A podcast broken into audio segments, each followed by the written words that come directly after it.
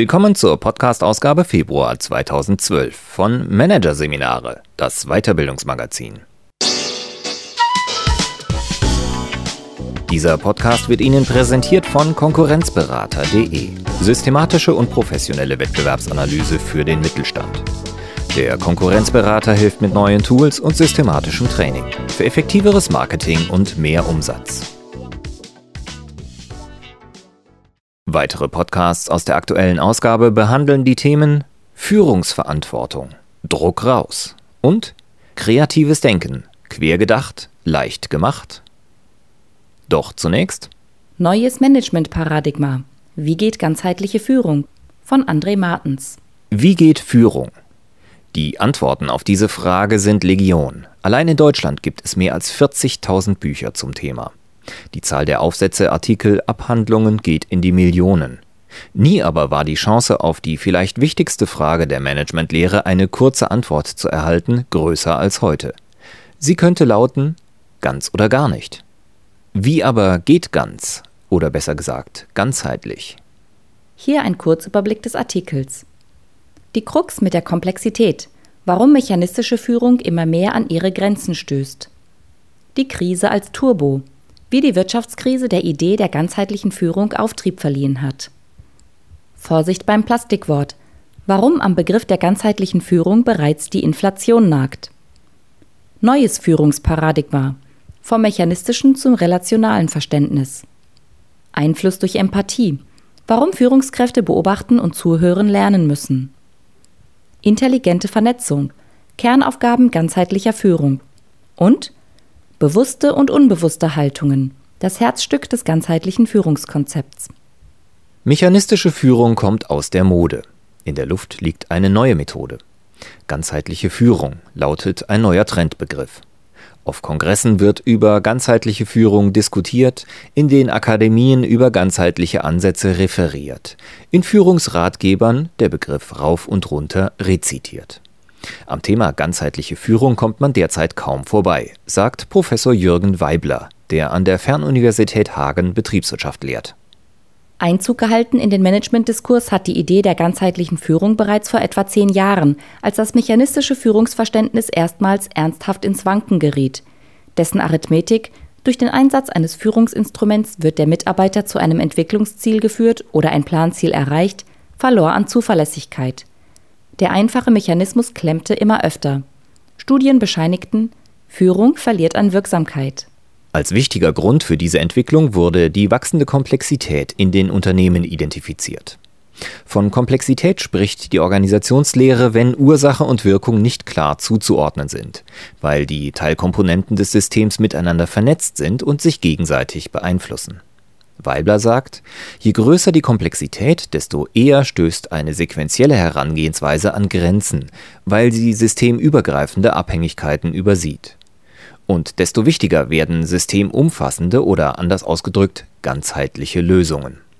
Die Wirtschaftskrise im Jahr 2009 wirkte auf diese Einsicht, die bis dato eher langsam in der Führungslehre und noch langsamer in der Unternehmenspraxis einsickerte, als Turbo – als die Unternehmen allen Bemühungen zum Trotz reihenweise in die Krise rutschten, wurde die Grenze von mechanistischer Führung deutlich sichtbar, sagt Bernhard Krusche, Geschäftsführer des Managementzentrums X, einem Berliner Beratungsunternehmen und Think Tank der Führungslehre. Die Metapher des Aquaplaning machte in Managementkreisen die Runde. Man steuert nicht, sondern denkt nur, dass man steuert, konkretisiert Krusche. Als Möglichkeit, die Kontrolle zurückzugewinnen, wird der Ansatz der ganzheitlichen Führung seither hoch gehandelt. Manche Management-Experten sehen in ihm sogar die einzige Lösung. Führung funktioniert nur noch ganz oder gar nicht, ist etwa der Geschäftsführer der Münchner Managementberatung Philos, Andreas F. Philipp, überzeugt. In Sachen Führung befinden wir uns in einer Art Phasenübergang, in dem die alte Physik nicht mehr greift. Das Problem? Die neue Lehre ist noch nicht ausgereift.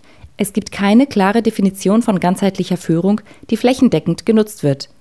Der Begriff der ganzheitlichen Führung ist im breiten Diskurs bisher weitgehend hohl geblieben, konstatiert Professor Weibler, der sich in Forschung und Lehre auf Personalführung und Organisationen fokussiert. Es werde zwar viel darüber gesprochen, dass ganzheitliche Führung wichtig sei, aber nicht darüber, was ganzheitliche Führung eigentlich ist. Inhaltliche Lehre, die wie jedes Vakuum Sogwirkung erzeugt. Mit der Folge, es gibt nichts, was mittlerweile nicht irgendjemand irgendwo unter das Schlagwort ganzheitliche Führung packt.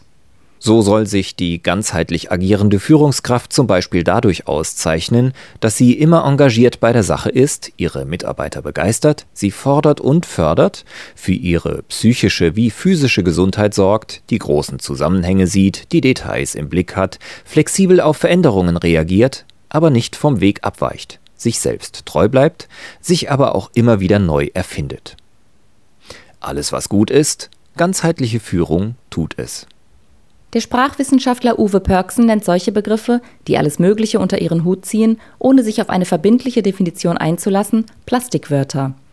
Sie besitzen eine Art natürlicher Autorität, die genauere Nachfrage oder gar Kritik von vornherein verbietet, schreibt der Freiburger Professor in seinem gleichnamigen Buch. Gleichzeitig unterliegen sie einer paradoxen Dynamik. Je mehr sie gebraucht und je höher sie gehängt werden, desto geringer wird ihre Bedeutung. Plastikwörter ergeht es wie Währungen. Aufblasen führt zu Wertverlust. Auch am Begriff ganzheitliche Führung nagt bereits die Inflation, findet Bernhard Krusche. Der Begriff wird im allgemeinen Sprachgebrauch immer mehr zu einem nichtssagenden Terminus, hinter dem sich alles versteckt, was nicht mit Management oder Betriebswirtschaftslehre verwechselt werden will. Im Grunde alles nicht so schlimm, würde diese Entwicklung nicht den Blick darauf versperren, dass die eigentliche Idee der ganzheitlichen Führung durchaus einen Ansatz liefert, worauf Führung fokussiert, die das gesamte System involviert. Zwar kann beim besten Willen nicht davon gesprochen werden, dass es bereits ein umfassendes, praxistaugliches Konzept einer ganzheitlichen Führung gibt. Was es aber gibt, sind einige gut durchdachte Entwürfe. Anders als die klassischen Führungstheorien setzen diese nicht am Verhalten des Einzelnen an, sondern denken Führung vom großen Ganzen aus. Die gemeinsame Frage, die sie stellen, wie geht Führung, die das Unternehmen als Ganzes bewegt, die das große Rad in die richtige Richtung dreht? Die meisten Antworten, die die Konzepte liefern, beziehen sich auf die Interaktion respektive die Kommunikation im Unternehmen. Hier liegt der Dreh- und Angelpunkt der ganzheitlich gedachten Führungstheorie. Deren Vertreter schieben damit das mechanistische Paradigma der prozessorientierten Führungslehre, das die Theorie und die Praxis in den vergangenen 15 bis 20 Jahren geprägt hat, zur Seite und rücken an seine Stelle ein relationales Paradigma in den Mittelpunkt, also eines, das vor allem die Interaktion in den Blick nimmt. Daniel F. Pinot, Geschäftsführer der Akademie für Führungskräfte der Wirtschaft in Überlingen, gehört zu jenen Führungsexperten, die dem relationalen Paradigma folgen. Mit seinem Buch Unternehmensorganisationen der Zukunft hat er vor kurzem eine Skizze eines ganzheitlichen Führungskonzepts vorgelegt. Eine seiner Kernforderungen betrifft die Verbesserung der Interaktion. Führungskräfte müssen sowohl ihre eigenen empathischen Fähigkeiten entwickeln, als auch dafür sorgen, dass ihre Mitarbeiter ihre Empathie schulen, sagt der Akademiechef, der auch Führung an der Technischen Universität München und der Capital University in Peking lehrt. Voraussetzung für das empathische Hineinfühlen sind laut Professor Pinot zwei Fähigkeiten. Erstens die Fähigkeit, exakt zu beobachten, im Gegenüber zu lesen, dessen Stimmungen und Gefühle zu sehen. Das ist zum einen eine Frage des Talents, es gibt aber auch einen handwerklichen Teil, den man erlernen kann, erklärt der Akademiechef.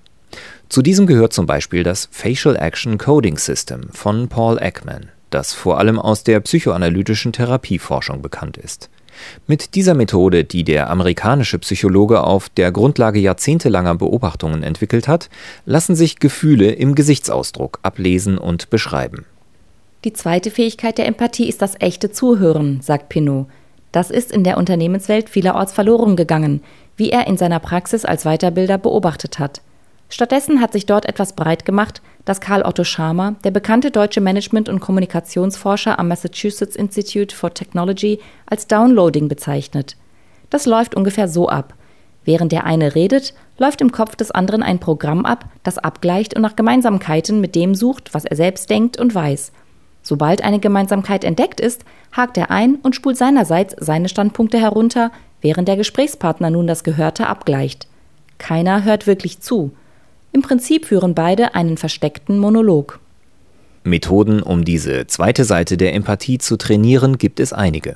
Häufig verwendet wird die klientenzentrierte Gesprächstherapie, die der amerikanische Psychologe Carl Rogers bereits in den 60er und 70er Jahren des vergangenen Jahrhunderts entwickelt hat.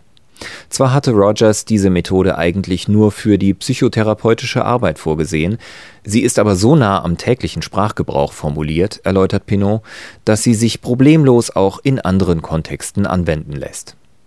In entsprechenden Seminaren lernen die Teilnehmer dem Gesprächspartner mit voller Aufmerksamkeit zuzuhören und dies auch durch Körperhaltung, Mimik und Ausdruckssignale deutlich zu erkennen zu geben. Einen anderen Ansatzpunkt, um die Interaktion im Unternehmen zu verbessern, rückt Berater Philipp in den Vordergrund, der seinen Entwurf einer ganzheitlichen Führung bereits 2010 zu Papier gebracht hat. Eine der wichtigsten Aufgaben von Führung ist die intelligente Vernetzung von Mitarbeitern, sagt er. Ein zentrales Element dafür die Typenmischung im Team. Die Führungskraft muss darauf achten, dass Mitglieder nicht zu ähnlich ticken, sagt Philipp, und möglichst viele verschiedene Rollen besetzt sind. So brauche es Weichensteller und Umsetzer, aber auch Mitspieler und Beobachter, Optimisten ebenso wie Skeptiker. Die Überlegung, die dahinter steht, es geht darum, die zahllosen Optionen der Zukunft in realistische Szenarien zu packen und diese von mehreren Seiten zu beleuchten und beschreiben zu können, um letztlich das grundsätzliche Potenzial einer Idee zu erkennen und die Kräfte richtig einzuteilen, erläutert Philipp. Ganz gleich, welchen Entwurf einer ganzheitlichen Führung man zur Hand nimmt, auf einen Namen stößt man so gut wie sicher. Jim Collins. Besonders auf eine extrem groß angelegte Langzeituntersuchung des amerikanischen Managementforschers wird immer wieder rekurriert, die mittlerweile zehn Jahre alt ist. Collins und sein Team hatten aus einer Gruppe von mehr als 1400 Unternehmen elf identifiziert, die über viele Jahre hinweg außergewöhnlich erfolgreich waren. Diese verglichen sie mit anderen, ungefähr gleich großen Firmen aus der jeweils selben Branche. Dabei konnten sie nur einen Schlüsselfaktor identifizieren, der für den Erfolg der Top-Performer verantwortlich war: die Haltung der Führungskräfte. Unter anderem zeichneten sich die Manager dadurch aus, dass sie, wie Collins im Studienbericht schreibt, ihre Ego-Bedürfnisse weg von sich selbst hin zum Aufbau eines erfolgreichen Unternehmens lenken und Erfolge als kollektiven Sieg verbuchen, während sie für Misserfolge persönlich die Verantwortung übernehmen. Führungstheorie, die der Frage folgt, wie die Zusammenarbeit im Unternehmen verbessert und damit das gesamte System in die gewünschte Richtung gesteuert werden kann, kommt an Collins Ergebnissen nicht vorbei, hält Daniel F. Pinot fest. Stellt man sich das Unternehmen als Netzwerk vor, sind die Führungskräfte die Knotenpunkte, die Impulse in alle Richtungen schießen. Ihre Haltung durchströmt das ganze Unternehmen.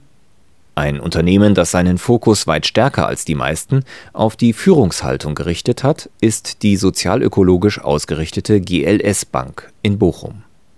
Die Haltung der Kandidaten ist das zentrale Kriterium im Recruiting-Prozess, erklärt GLS-Personalleiterin Ursula Oppermann-Weber. Wie wichtig ist es dem Kandidaten, andere Menschen zu fördern? Inwieweit kann er Vertrauen schenken? Wie groß ist seine Bereitschaft, Verantwortung zu übernehmen? Die Antworten auf diese Fragen sind uns wichtiger als Zeugnisnoten, sagt die Personalerin.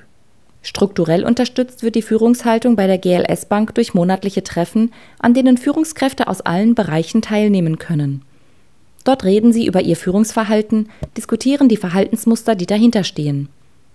Haltung braucht Schutzräume, in denen sie reflektiert und immer wieder in Erinnerung gerufen wird, betont Oppermann Weber. Sonst besteht die Gefahr, dass sie durch den Druck des Tagesgeschäfts an den Rand des Bewusstseins gedrängt und durch kurzsichtige Zahlenfixierung ersetzt wird. Professor Pinot geht in seinem ganzheitlichen Führungsentwurf sogar noch einen Schritt weiter. Alle Aspekte der Haltung müssen reflektiert werden, erklärt er, nicht nur die bewussten, sondern auch die unbewussten. Dazu gehören etwa tief verankerte Glaubenssätze, die vor allem in der Kindheit gelernt wurden. Ein Beispiel? Der immer wieder gehörte Satz Du schaffst das schon fördert zwar das Selbstwertgefühl, kann aber auch zur Zwangsvorstellung werden, immer alles alleine schaffen zu müssen. Die konkrete Folge im Führungsalltag? Der Vorgesetzte ist nicht fähig zu delegieren. Die Summe der Glaubenssätze bildet das innere Drehbuch, auch inneres Drama genannt, das uns in bestimmten Situationen auf stets ähnliche Weise reagieren lässt. Es bestimmt, wie sich eine Führungskraft in Konflikten verhält, wie sie mit Macht, Verantwortung und Veränderung umgeht, wie sie anderen Menschen begegnet, erläutert Pinot. Wenn die Führungskraft aber die eigenen Glaubenssätze und ihren Ursprung kennt, so die Idee dahinter, kann sie einen Schritt zurücktreten und das eigene Verhalten als erlernte Reaktion analysieren. Neuerdings wird den unbewussten Verhaltensmustern sogar in den großen Führungskräfteschmieden nachgespürt. Zum Beispiel an der Business School Lausanne in der Schweiz.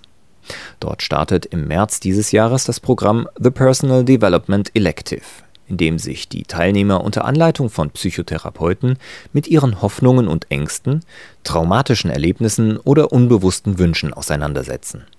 Die Manager erlangen auf diese Weise nicht nur ein größeres Verständnis für ihr eigenes Verhalten, sagt Programmleiter Professor Jack Denfeld Wood, sondern können auch eher die Verhaltensweisen ihrer Mitarbeiter nachvollziehen, ohne sie gleich zu beurteilen.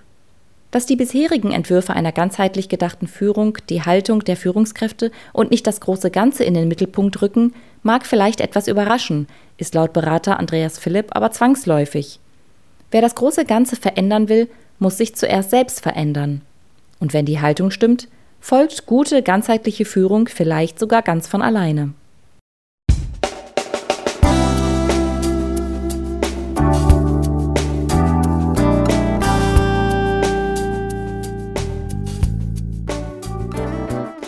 Sie hörten den Artikel Neues Management-Paradigma. Wie geht ganzheitliche Führung? von André Martens aus der Ausgabe Februar 2012 von Managerseminare, produziert von Voiceletter. Weitere Podcasts aus der aktuellen Ausgabe behandeln die Themen Führungsverantwortung, Druck raus und kreatives Denken. Quergedacht, leicht gemacht. Weitere interessante Inhalte finden Sie auf der Homepage unter managerseminare.de und im Newsblog unter managerseminare.de/blog.